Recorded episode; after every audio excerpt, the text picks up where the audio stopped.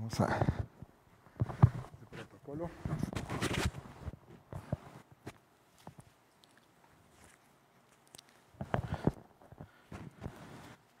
¿Cuántos vienen contentos hoy? ¿Cuántos aburridos? Uh, uno por ahí. ¿Quién está aburrido? Va a salir contento. A eso iba, claro. Va a salir hoy alegre. Porque cuando vamos a la casa de Dios, ¿estamos alegres o no?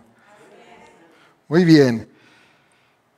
Bueno, pues eh, es un gusto nuevamente estar con, ustedes y ver caras que, que vemos de regreso o que están visitando hoy. Qué bueno tenerte, Martín, Viviana. Ellos fueron parte de la iglesia casi que al inicio, durante un buen tiempo. Y bueno, y los volvemos a ver y eso nos da mucho gusto. Eh, hay veces que, y quiero compartirles algo que nos pasa con mucha frecuencia, y es que nosotros nos equivocamos a veces tomando decisiones, ¿verdad? ¿Alguien le ha pasado? Yo creo que a todos. Todos nos equivocamos. Y sabemos que cuando eh, estamos tomando decisiones, en dentro de esa decisión encontramos, y siendo una decisión que puede ser buena, encontramos barreras o tropiezos que como que nos hacen dudar y pensar si realmente lo que hicimos, la decisión que tomamos es la correcta.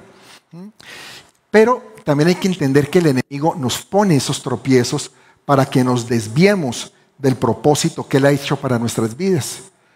Ahora, no solo Él, nosotros también a veces ponemos tropiezos.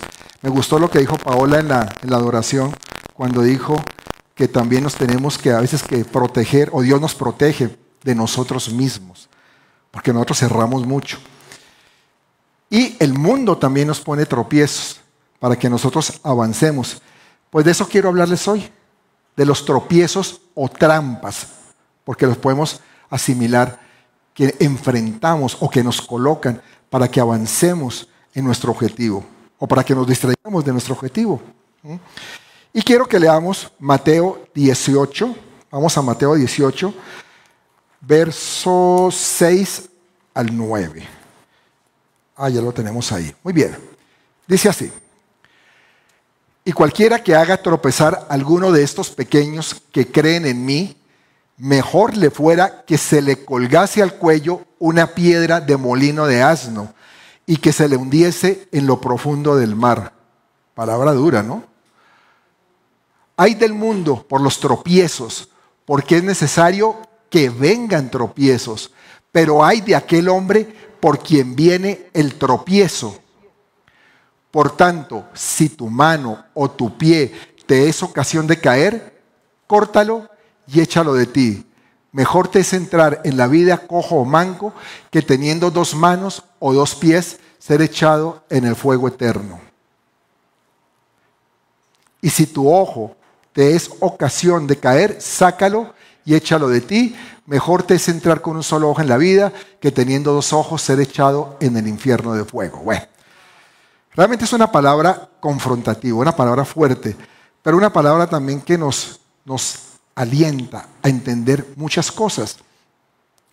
Y dice ahí que es una piedra de tropiezo para estos pequeños, ¿a qué se refiere con esos pequeños? A personas que creen en Jesús, que están empezando a caminar en Jesús, que hasta ahora van conociendo de la palabra. Para el Señor, hacer caer a alguien de estos es una ofensa muy seria.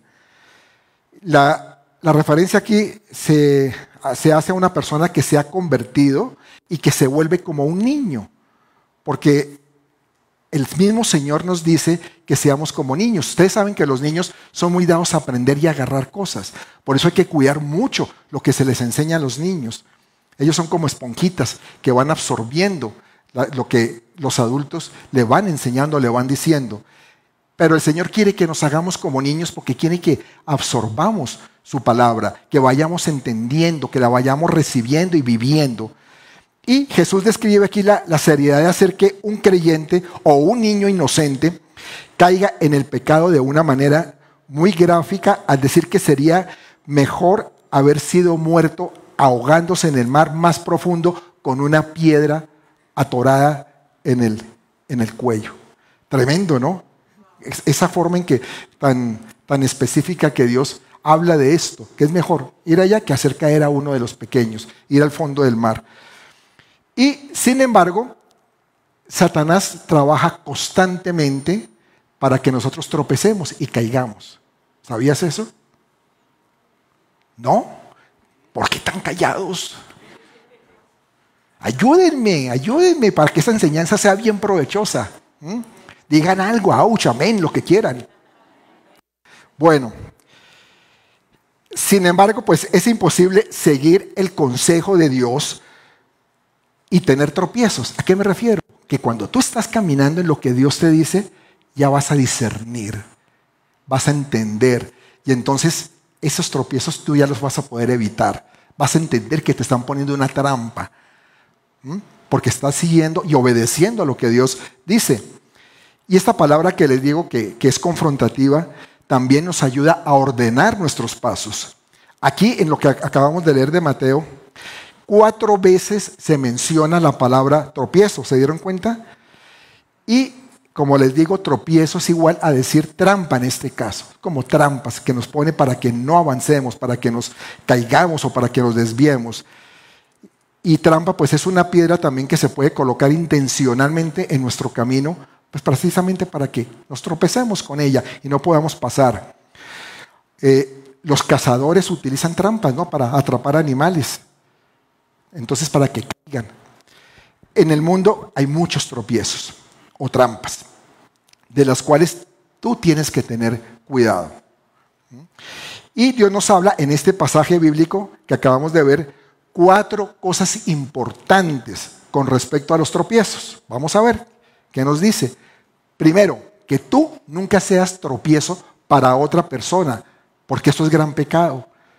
Tú no te puedes poner a desviar de camino a alguien, de un propósito que Dios le ha dado a alguien, porque a veces somos muy dados eh, a pensar que somos muy espirituales y entonces alguien nos, nos cuenta que hay una vivencia, que hay una experiencia que tuvo con Dios para determinada decisión que tiene que tomar y pensamos que, no es por ahí, que porque somos más sabios o conocemos más, entonces podemos decirles que no, que no vayan por ese, por ese camino. Y hacemos lo que somos es un tropiezo para esas personas. Otra, una segunda cosa que vemos aquí es que alguien será de tropiezo para ti. ¿no? Alguien está pensando cómo hacerte caer. ¿Mm? Acaba de dar un testimonio Diana, me gustó eso porque fíjese que ella comentó, hasta nos adulteraron documentos. Eso es un tropiezo o una trampa para hacerlos caer. Pero eso es el pan de, cada día en la vida de nosotros, la propia familia. Tercero, el mundo, el mundo como tal, es un campo lleno de tropiezos porque es un sistema y ese sistema está lleno de trampas. Te viven mandando mensajes, mensajes que, te meten en la, mente para que tú digas, ¿será que sí? ¿Será que lo que yo creo es verdad? ¿Será que lo que me están enseñando allá en la iglesia, ese pastor que se para allá a decirme estas cosas, sí está diciendo la verdad? Yo siempre le he dicho, y lo repito porque me gusta repetirlo, que si lo digo yo, no lo crean, pero si lo dice la palabra, sí porque la palabra es verdad. Amén.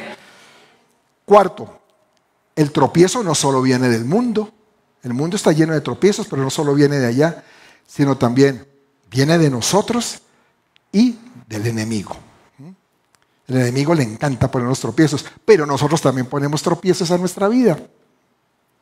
Entonces, lo que tú tienes que tener claro es que las trampas nunca se ven como trampas. ¿no? siempre están ahí escondidita, escondidita, hasta que tú te tropiezas con ella. Y fíjate que en la trampa se pone, asemejando una trampa, por ejemplo, que se le pone a un, ¿no? Se le pone una, la comidita que nos gusta, lo que nos atrae, lo que nos llama la atención. Entonces, ¿qué pasa? Vienen trampas eh, que sean en forma de, un buen trabajo o un buen negocio, y entonces tú dices, uy, por aquí sí es la cosa, ¿verdad? Una gran oportunidad de hacer algo. Se me está como yendo un poco el, el audio. No sé si será la pila, está como cortando. Esperemos a ver si no me, pasan otro micrófono, por favor. Y eh, realmente hay, hay siempre intenciones escondidas dentro de esas aparentes oportunidades que tenemos. Muchas personas, por ejemplo, caen en trampas financieras atraídos por una, una rentabilidad. Te dicen, es que mire, este sí es una muy buena inversión, porque aquí tú compras o tú te metes con esta inversión, este papel o algo, y te va a dar el 50% al anual o el 100%, cuando un mercado financiero te da de pronto por ahí el, el 10%. Entonces dice, ¿será que sí? ¿Será que no? Entonces te atraen, pero te atrae. Por ejemplo, eso de las pirámides que ha pasado, mucha gente ha perdido mucho dinero, sus ahorros incluso por estar invirtiendo pensando que están haciendo el gran negocio de su vida, pero son trampas que también hay ahí. Y en la trampa está aparentemente lo que anhelas, lo que tú deseas, lo que necesitas para, para satisfacer una determinada necesidad. Por eso es que tú te vuelves más susceptible a caer en esa trampa. Porque es que tú necesitas, si necesitas dinero, estás más atraído a caer en cosas financieras o en inversiones equivocadas. Por eso es que tú tienes que aprender a detectar las trampas o los tropiezos oportunamente antes de que vengan y te destruyan.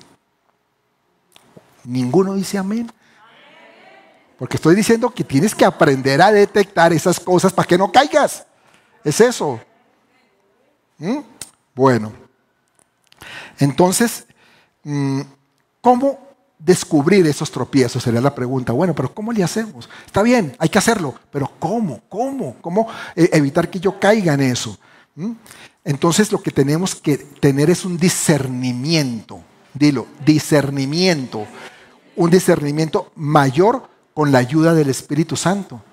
Tú sabes que, que Jesús cuando, cuando se fue, dijo, o cuando se iba a ir, dijo, es que les conviene que yo me vaya, porque va a venir el Espíritu Santo, que es el que le va a dar consuelo, los va a exhortar, los va a ayudar, va a ser el gran ayudador de tu vida, el que va a estar alertándote de cosas. Lo que pasa es que nosotros a veces no lo buscamos o pensamos de que no es tan real. ¿Y sabes qué? Habita en tu corazón. Eso dice la palabra dentro de ti, que si tú recibes a Cristo, el Espíritu Santo mora dentro de ti y tu cuerpo se vuelve templo del Espíritu Santo. Entonces lo tienes, pero no lo utilizas, no lo, no lo usas, no le pides discernimiento para entender las cosas, para que no caigas en estos tropiezos. Entonces necesitamos el Espíritu de Dios para esto, porque Él va a ordenar nuestros pasos que hace que nosotros caminemos en unas sendas de rectitud. Ahora, los tropiezos, ¿qué pretenden? Los tropiezos pretenden desviarnos. ¿Desviarnos de qué? De nuestro llamado, de lo que Dios quiere que nosotros hagamos. O sea, del propósito y de la voluntad de Dios para nuestras vidas. Y quiero compartirles el día de hoy seis tropiezos o trampas que debemos discernir. ¿Están listos? Abroches en los cinturones de seguridad, porque el vuelo va a estar tormentoso, no mentiras. Vamos a ver cuáles son esas seis, esos seis tropiezos. Primer tropiezo. Vamos a verlo. mis palabras y mi boca. Mis palabras y mi boca. Tus palabras, tu boca, lo que tú hablas, se puede convertir en un tropiezo en tu vida. En la, en la boca hay mucho poder. Veamos Proverbios 18, 21. Dice, la muerte y la vida están en poder de qué? De la lengua. Y el que la ama comerá de sus frutos. Eso significa que el poder de destruir y el poder también de crear lo tenemos nosotros en nuestras palabras. En nuestras palabras hay poder. Por eso tú tienes que cuidarte mucho de lo que hables. Tú con tu boca puedes o bendecir o maldecir. hay muchos padres que maldicen a los hijos y piensan que, eso no es problema. Cuando le dicen, eh, es que tú realmente no creo que vayas a ser alguien en la vida. Te veo tan, tan rebelde que tú no vas a llegar a ningún lado.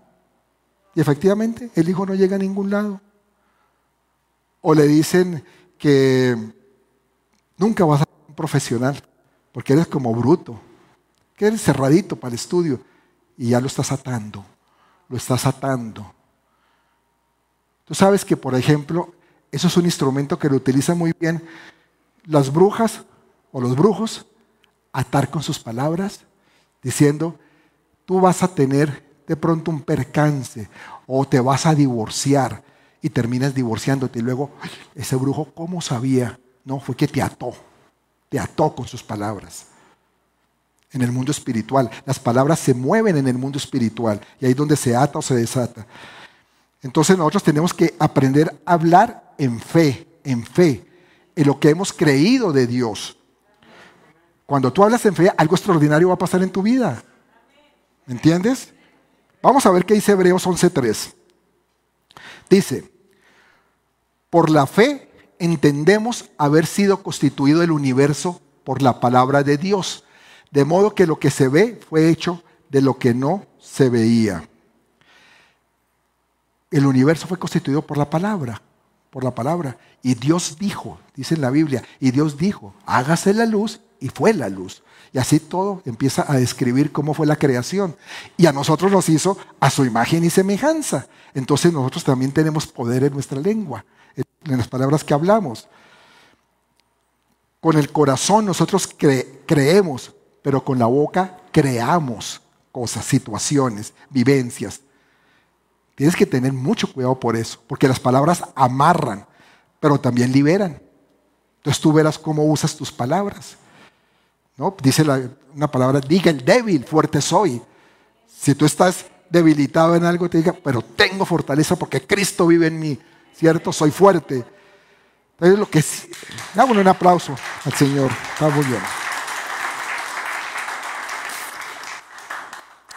Lo que decimos siempre va a tener más poder de lo que sentimos. Tú puedes sentir muchas cosas, pero lo que dice está por encima. Por eso tú puedes decir, ¿saben qué? Me siento enfermo, pero yo declaro y confieso sanidad sobre mí. Siento que mi familia está mal, no va a llegar a Cristo, pero creo en mi corazón y confieso con mi boca que los veo sirviendo al Señor. ¿Ves? La forma de hablar diferente. Estoy afligido, pero me levanto porque el Señor es mi gozo y mi fortaleza. Eso es lo que tú tienes que hablar con la palabra. Porque cuando hablas con la palabra de Dios, más poder sale de ti, de tu boca. Confesando la palabra. Sí, nos podemos sentir de pronto mal, abrumados, afligidos, tristes, pero confesamos la palabra y vamos saliendo. Pero si estoy es, no, que estoy mal, ay no, yo no sé qué va a ser de mi vida. Y eso que yo voy a la iglesia y yo oro y todo, pero no, a mí no me funciona nada, triste la cosa. No, pues, pues así te vas a quedar. Mire, nosotros hablamos un evangelio práctico, que sea real, que sea veraz en tu vida. Y eso es lo que tú tienes que vivir.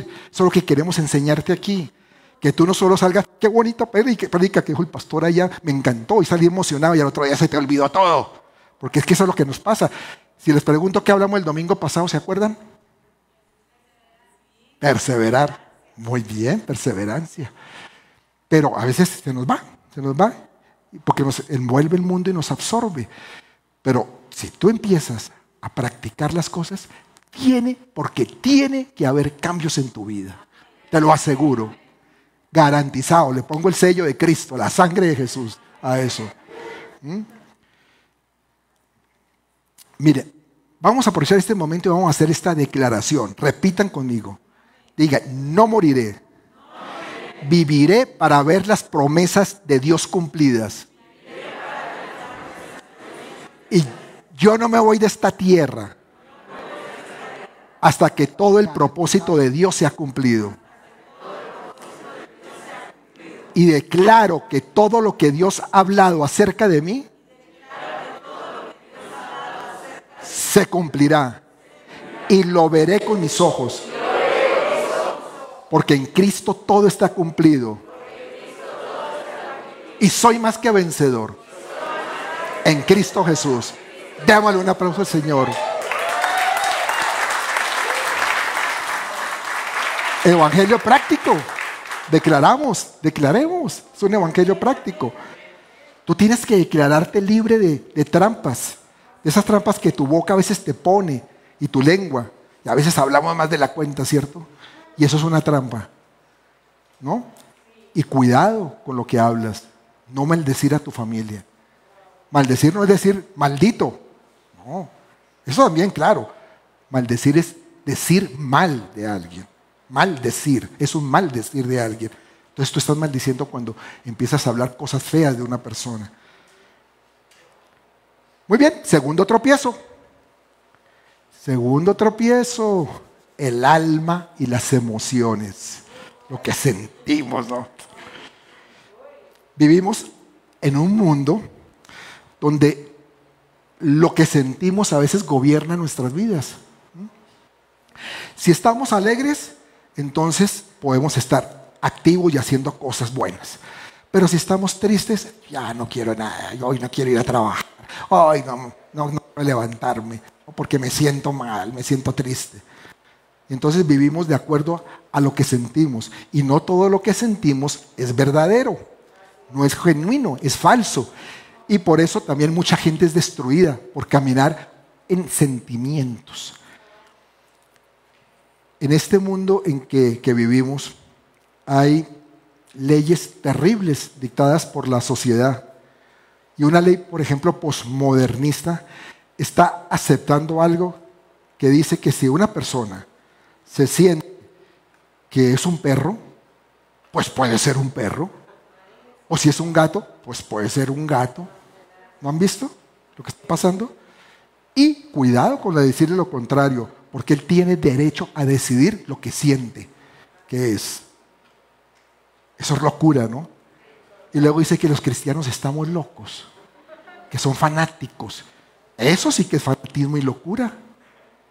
Pero ¿quién les dice algo? Inclusive empiezan a salir leyes para que cuidado con atacar esas cosas. ¿Mm? Por eso debemos tener mucho cuidado. Hay mucha gente que peca y luego dice, lo hice porque sentí que debía hacerlo. Pero ¿por qué fue y le mintió a esa persona que usted no debía haberle mentido? Ay, es que sentí que tenía que decirle eso. O peor, ¿y por qué la mató? Porque sentí que tenía que matarla. Terrible, ¿no? Hay gente cristiana la que usted le pregunta, bueno, ¿y por qué estás en la, en la iglesia? Y responden, ah, porque me siento bien. Uy, se quedan calladitos. Tú no tienes que estar aquí porque te sientas bien, te digo eso. Estés bien. Tú dices, yo voy a la iglesia porque voy a tener un encuentro con el Señor. Porque allá está su presencia. Me voy a gozar en ella. Voy a alabarlo, voy a adorarlo. Voy a escuchar su palabra y voy a cambiar mi vida. Eso tiene que ser tu razón de ser. Y a otra pregunta, bueno, ¿y por qué te fuiste de la iglesia? Ah, porque no me sentía bien allí. Ya me sentía como cansado, como aburrido. Pero la pregunta que nos podemos hacer es, ¿hasta cuándo lo que sientes va a gobernar tu vida? ¿Hasta cuándo? Entiendan esto. El mundo del alma, quiero que, entendamos que de pronto no entienden cómo es lo del alma. El alma son nuestros pensamientos, nuestra voluntad, nuestros sentimientos están aquí en el alma. Ayer lo hablábamos inclusive algo de esto con los jóvenes. El alma o lo gobierna tu carne, tu cuerpo, o lo gobierna tu espíritu.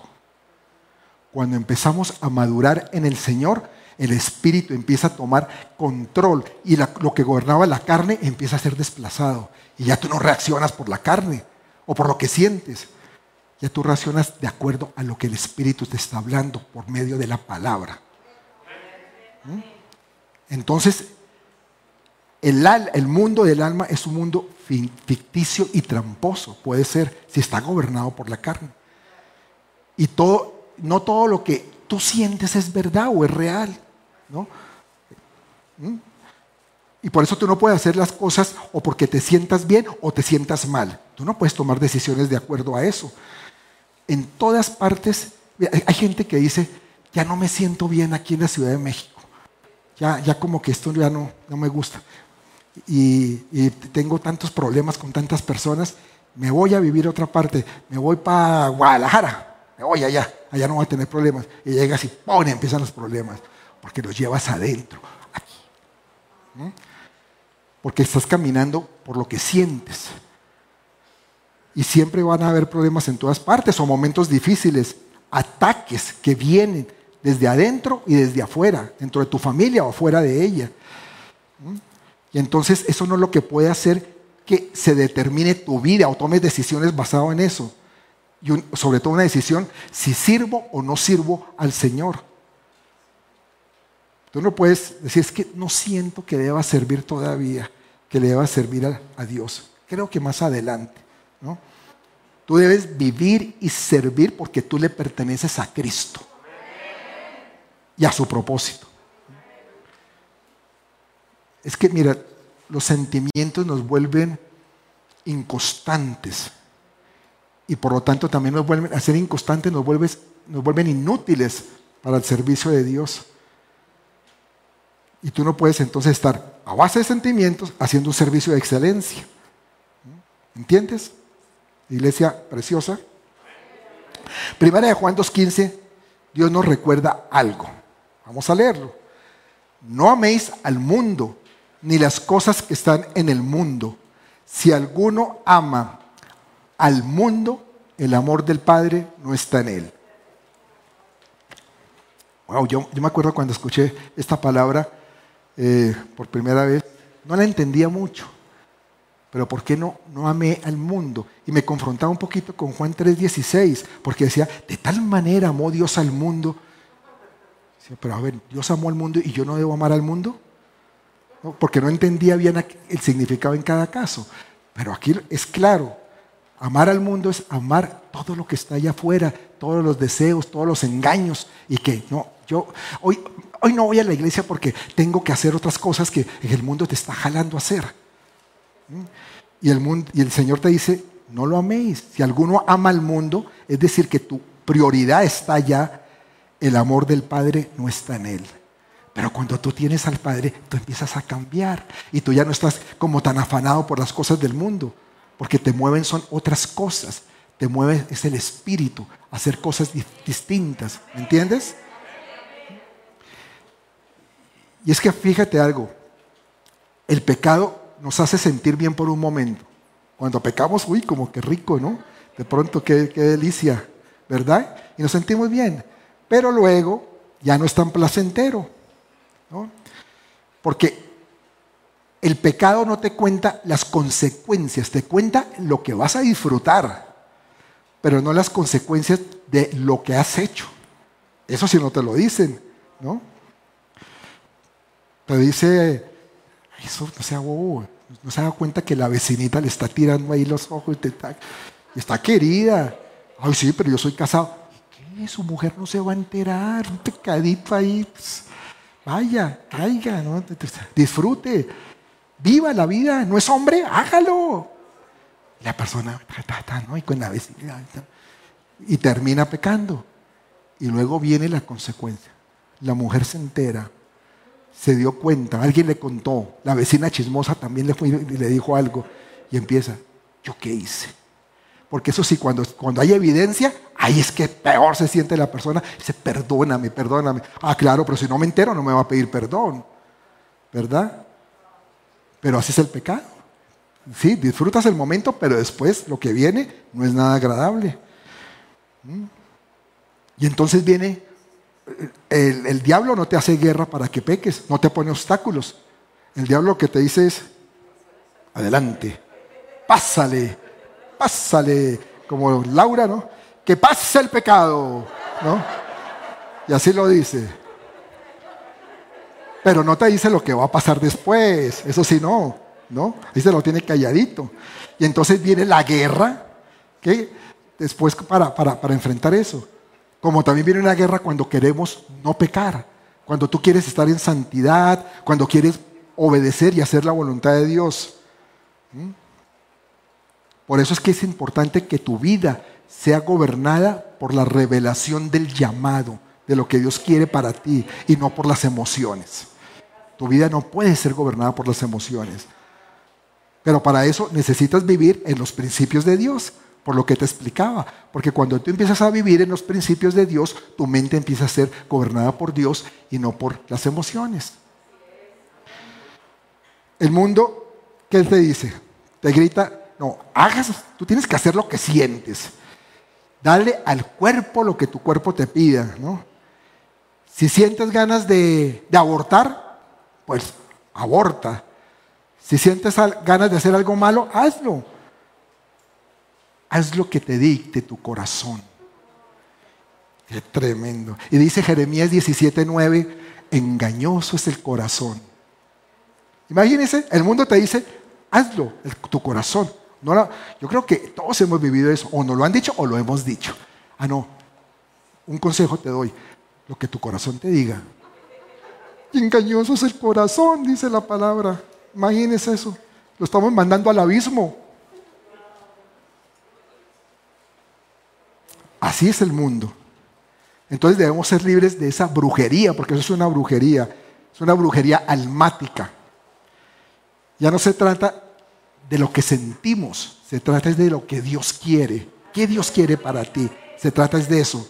No estamos para servirnos a nosotros mismos, sino para servir a aquel que nos llama. Ahí, bueno, ustedes todos creo que conocen que al, padre de la psicología, que es Sigmund Freud, ¿cierto? Lo han llamado así, un psicoanalista. Y él afirmaba que el disfrute de las cosas externas apagan el dolor interno. En otras palabras, que a veces hay que buscar placeres para pagar el dolor que tenemos por dentro. Por eso hay gente que cuando está deprimida dice, pues me voy de compras.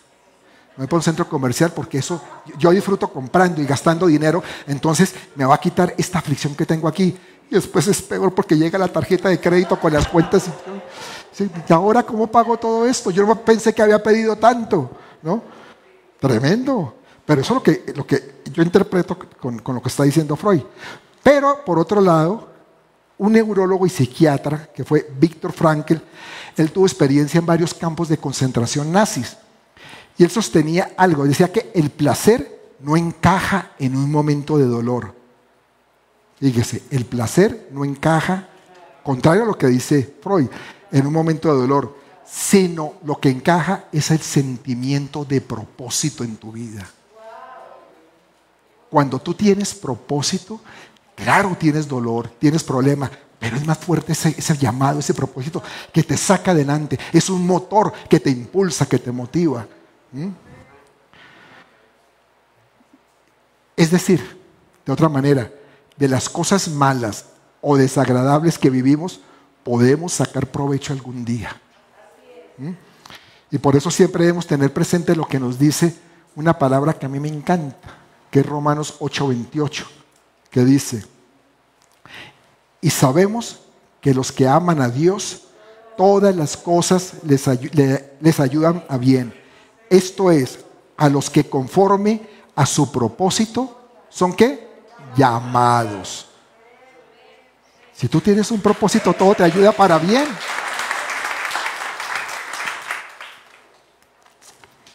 Cuando tienes un propósito en tu vida, vendrán obstáculos, vendrán tropiezos, pero te levantarás. Porque más fuerte es ese llamado, ese propósito. Y Dios va a estar contigo. Y te lo dice aquí. Todo te ayuda para bien. Si tropezaste, sáquele provecho a eso. Sus obstáculos. ¿Para qué? Para que no cumplan precisamente el propósito y, destino que tienen en Dios. Y las familias increíblemente rechazan a muchos de sus integrantes cristianos. Yo creo que aquí podemos decir que la mayoría hemos tenido experiencias de estas. Menos de pronto los que nacieron en hogar cristiano y crecieron dentro de familia cristiana, menos. Pero los que venimos de, otra parte, en el caso, pues yo creo que la mayoría del catolicismo, cuando nos convertimos, cuando encontramos la palabra, nos confrontamos con la verdad, empieza a haber rechazo en la familia, empieza a manifestarse. El enemigo empieza a usar a los familiares con el rechazo para que nosotros soltemos ese compromiso con Dios. Entonces vienen eh, los ataques y, no, a, Hernán no lo inviten porque se volvió cristiano, ya se volvió aburrido. ¿Se acuerda esos chistes tan buenos que echaba y como levantaba la copa? Y ya no es así. ¿Para qué lo invitamos? Nos vienes a aburrir el rato. Déjalo a un lado. Empiezan a cambiar las cosas. Empiezan a cambiar y hay rechazo. Por eso tengamos mucho cuidado cuando alguien rechaza nuestra vida en Cristo. Y hay varios ejemplos en la, vida, en la Biblia. Tenemos el caso de José. José fue rechazado por sus hermanos, ¿se acuerdan? Lo rechazaron, no lo querían, hasta, hasta que fueron y lo vendieron. ¿Y qué pasó con José? Llegó a ser un hombre muy importante, gobernante en Egipto, y luego ayudó inclusive a su pueblo de Israel. También sucedió esto con, con David. David cuando, cuando el, el, profeta Samuel dice, le dice a Isaí, el padre de David, que le llamara a sus hijos porque Dios le había dicho que uno de los hijos de él iba a ser rey de Israel. Le puso a todos los hijos, menos a David. A la David que era el menor, el pequeñito a un lado. Y Samuel dijo, ¿cómo así? Aquí falta alguien, porque ninguno de estos es. Y Dios me dijo que había sido uno de tus hijos, pero aquí ninguno de estos es. Ah, pues bueno, sí, claro. Eh, hay otro, pero no, es que ese cuida ovejitas, ese no creo que sea. No, tráelo, tráigalo, tráigalo. A ver, ¿y qué pasó? David fue rey de Israel después de ser rechazado. Y un rechazo bien grande que vemos en la Biblia, ¿quién es? Jesús, el Señor Jesucristo. A los suyos vino y los suyos no lo recibieron, dice la palabra. Lo rechazaron. Pero, ¿qué pasa? Vive y reina por los siglos de los siglos. Amén. Y todos ellos cumplieron el propósito de Dios a pesar de que fueron rechazados. ¿Por qué no declaras esto conmigo? Aunque mi casa se levante contra mí, yo voy a seguir en el llamado de Dios para mi vida. Cuarto tropiezo, las amistades y asociaciones. ¿Qué amistades tú decides que te rodeen? Tú decides, tú escoges tus amigos.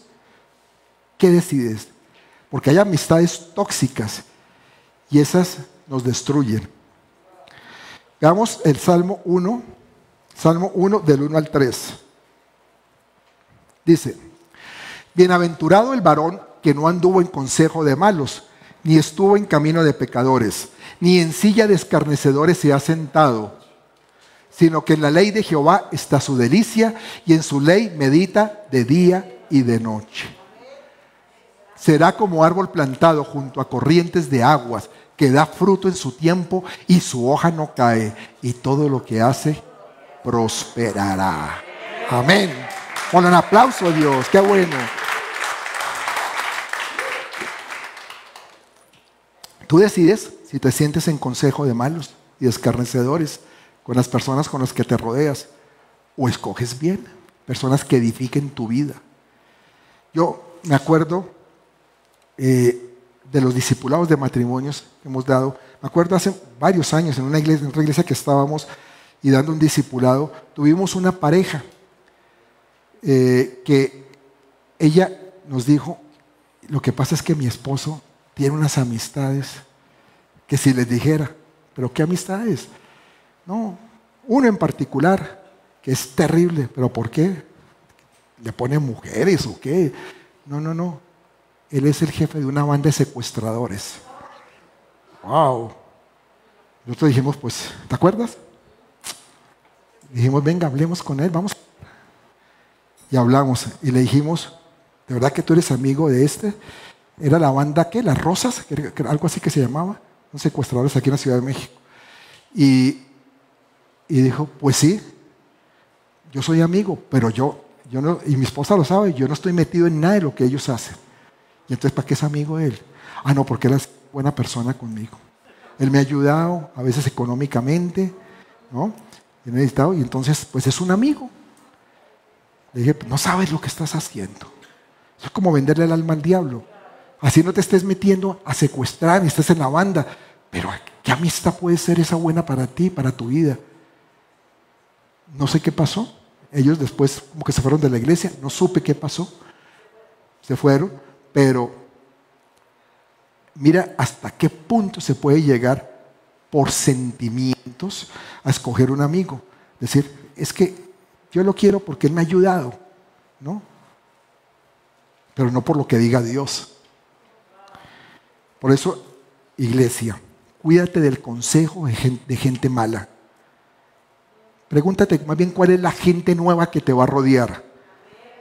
Porque si te juntas con gente que habla incredulidad y temor, eso es lo que va a determinar tu vida. Y eso es lo que te va a alimentar todo el tiempo. Pero si te rodeas con águilas que no se juntan con pollos, vas a volar bien alto. Porque tú eres el resultado de lo que la gente habla en tu vida de lo que te están llenando acá.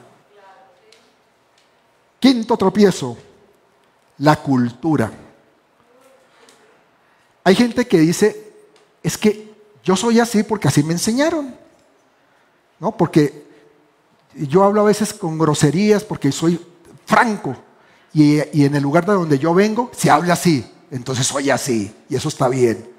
¿Verdad? ¿Ustedes creen que eso está bien? Claro que no. Esta semana, curiosamente, estaba, eh, en, Colombia, en una sesión del Congreso de Colombia, un senador dejó el micrófono abierto. Ahí en las sesiones que están haciendo ahora por, por, eh, por Zoom, ¿no? Dejó el micrófono abierto y se, se, refirió mal a una senadora con grosería. Y inmediatamente lo confrontaron otros senadores. Dijeron, ¿usted por qué está diciendo eso? Mire lo que acaba de decir, lo que se escuchó. Y yo dije, pues este hombre va a decir perdón, se me, se me chispoteó, ¿no? No, ah, no. Lo que dije está bien, es que yo soy así, yo hablo, yo soy franco. Yo hablo así. De donde yo vengo, es así que hablamos. Entonces no tengo por qué pedir perdón. ¿Eh? Increíble. Cuando, cuando Cristo llega a nuestras vidas, tú tienes que dejar la cultura del mundo terrenal. ¿Por qué? Porque entonces no vas a poder adoptar la cultura del reino de Dios. El reino de Dios tiene cultura, ¿sabías? Tiene una cultura donde tú empiezas a caminar. Dice la palabra que tú eres un ciudadano del cielo. Y si eres ciudadano del cielo, pues tienes que moverte dentro de lo que es el ámbito del cielo. Y tú habrás oído de pronto decir, ah, no, es que lo que pasa es que yo al enemigo ni el agua, ni un vaso con agua. Y el Señor te dice, por otro lado, tú dale de beber al sediento. Dale de beber y sobre todo si es agua viva. Del mismo Jesús. Otros te dicen, tú puedes hacerlo por ti mismo, no te preocupes. Y la palabra te dice, apartaos de mí, nada podéis hacer, dice Jesús. ¿Ves tan diferente todo? Tienes que salir adelante, le dice el mundo a uno, sal adelante, así tengas que pisar a otros, así tengas que pasar por encima, pero tú tienes que salir así, lograrlo. Y mire lo que dice el Salmo 101.5. Dice, al que solapadamente infama a su prójimo, yo lo destruiré. No sufriré al de ojos altaneros y de corazón vanidoso. Otros te dicen, es que dar es de tontos. Y la palabra te dice, es mejor dar que recibir. Entonces vivimos en un mundo totalmente errado, ¿se dan cuenta? Que nos enseñan cosas equivocadas a lo que dice Dios. Y quizá mucho de todo esto, ¿dónde lo aprendimos? En nuestros hogares, con nuestra familia. Pero en la cultura del reino, el Señor nos enseña otro tipo de liderazgo, distinto. Dice Marcos 9:35, si alguno quiere ser el primero, será el postrero. En la parte final. el postrero de todos y el servidor de todos. ¿Ves? Todo al revés. Si quieres ser el primero, hazte el último. Hazte el más humilde para que seas ensalzado. Todo es al revés, pero esa es la cultura del reino.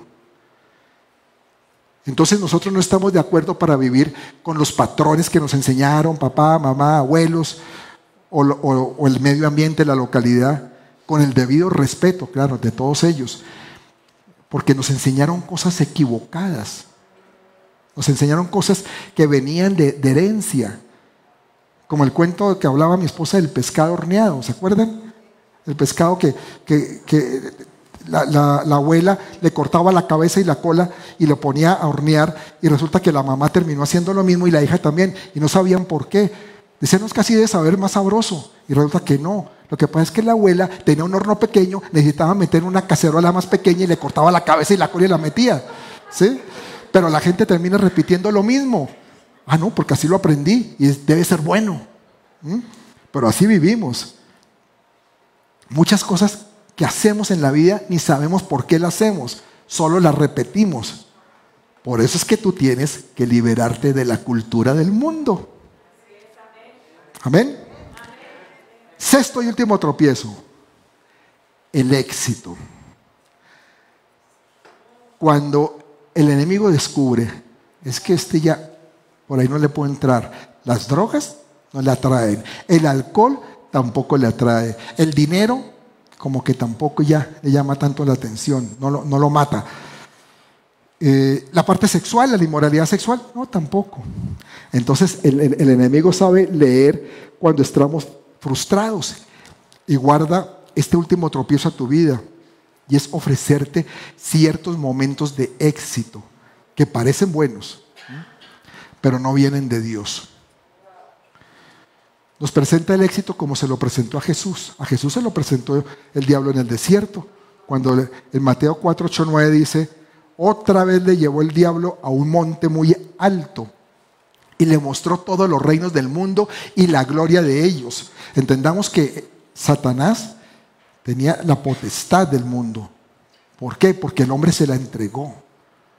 Al hombre Dios se la dio, dice en Génesis, que se enseñoría sobre todo, pero el hombre se la entregó cuando pecó en el, en el huerto del Edén.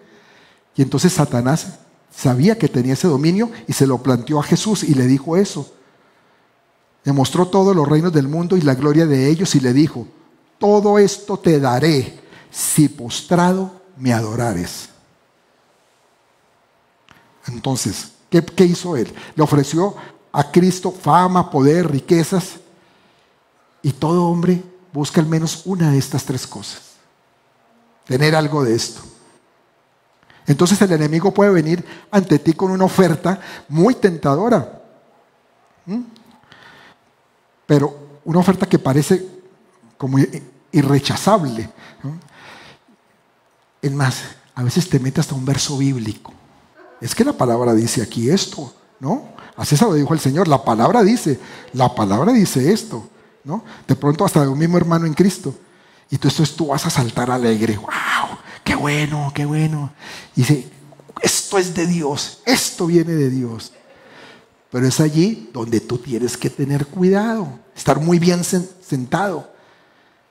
Porque hay éxitos que parecen muy buenos, pero no son tan de Dios. Vienen de las tinieblas.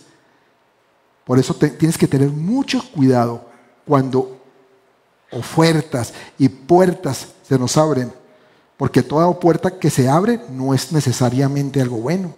No pienses que Dios está ahí, porque puede ser del mismo diablo. Sí, Dani, sí. Puedes ir ayudando. Entonces Satanás, ese es un experto para saber cuándo tú estás frustrado. Él te mira y dice, oh, mire, hoy Juan Carlos amaneció medio aplanchado. Hoy lo tengo, lo, voy a, le voy a mandar algo, ¿no? O Marta, uy, Marta creo que está deprimida. Entonces, venga, metámonos por aquí, yo sé que le voy a tentar con esto. Y así empieza a trabajar. Tú tienes que tener claro eso. Y más cuando sabes que, que, que has servido a Dios. Para las personas que le han servido al Señor, Él sabe que a veces hay frustración, ¿sabes? Porque hay personas que dicen, pero yo no tengo tanto éxito en las cosas que he emprendido para Dios. Yo he querido, por ejemplo, ganar a mi familia para Dios y no ha sido posible. Antes los veo como peor, como más alejados. Y entonces sientes frustración porque no tienes los frutos que esperas. O, ¿qué pasa que yo no prospero? No he prosperado económicamente y yo, yo diezmo, yo ofrendo, pero no, no, no prospero. Entonces llega el diablo y dice, ah, no, les voy a entregar un trabajo para que vaya todos los domingos a su trabajo y no vaya a la iglesia muy atractivo, con muy buena paga. Y esas son trampas. ¿Tú crees que Dios va a mandarte algo que lo aleje de Él? Dios no te va a mandar algo, pero tú piensas, eso es de Dios. Ah, pero no va a ser la iglesia. No importa, pero Dios me lo mandó. Dios te va. Eso es una trampa del enemigo. Por eso tienes que tener discernimiento, que lo dijimos al principio para saber cuándo algo es de Dios o cuándo eres tú en tus emociones o cuándo es del enemigo. Porque esas son las fuentes de todo lo que pasa por acá, por la mente, por tu cabeza. Dios, tú o el enemigo. Tú tienes que tener olfato para leer las ofertas que te vienen. De pronto decir, se ve bueno, pero huele mal. De eso tan bueno no hay tanto, ¿cierto? Porque tener olfato es tener discernimiento. Y podríamos llamar eso como narices, narices espirituales para detectar esas cosas. Y es que mira, el mundo yo lo veo como un campo minado, lleno de minas, donde tú tienes que estarte cuidando, saber por dónde vas caminando. Aquí hay una mina, aquí hay otra, camino por acá, camino por allá. Y vas a estar, cuando estás caminando con Dios, tú sabes identificar dónde hay minas. Pero vas a ver mucha gente que cae a la izquierda y a la derecha, que estallan en esas minas. Mucha gente. Salmo 91. Salmo 91 nos dice, caerán mil a mi diestra y diez mil a mi siniestra. Pero a ti no te tocará. Amén. ¿Por qué? Porque Dios ordena tus pasos para llevarnos de gloria en gloria, de victoria en victoria y de poder en poder. Ahora sí, dáselo con toda tu fuerza. Ese aplauso.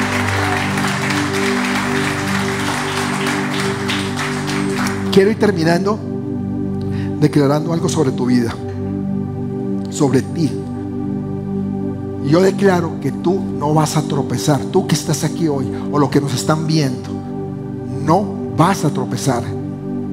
Declaro que eres libre de tus emociones. Nunca más vas a depender de lo que sientes. Vas a caminar por lo que crees. Y a partir de hoy viene sobre ti una fe sobrenatural que, ha, que no has tenido nunca antes. A partir de hoy un olfato espiritual abrirá tu nariz para oler y detectar falsedad en la gente, falsedad en las ofertas. Vas a ver cosas que son buenas, pero vas a poder oler al diablo que se esconde detrás. Y declaro sobre ti, iglesia, que todas las trampas que la gente te está poniendo hoy, todas las trampas que el diablo te está poniendo hoy en cualquier lugar, las verás y no caerás, no tropezarás. Y aunque te estén tirando piedras para que te caigas, Dios te va a dar fuerzas para verlas y para saltar, porque tu fe no tropezará con trampas ni piedras y no te irás de esta tierra hasta haber cumplido el plan de Dios para tu vida. Amén.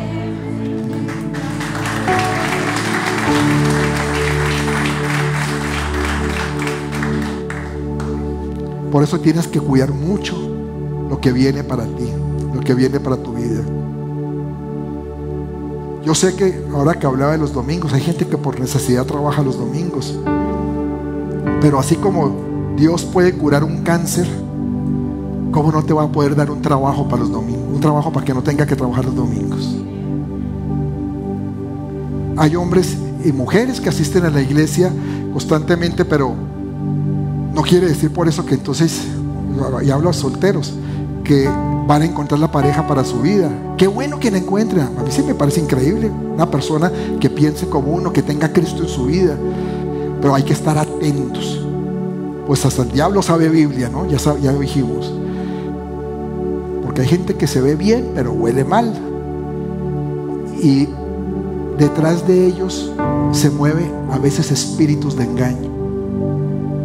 Por eso tú tienes que aprender a discernir el olor de las cosas, a escuchar lo que dice el Espíritu Santo de Dios.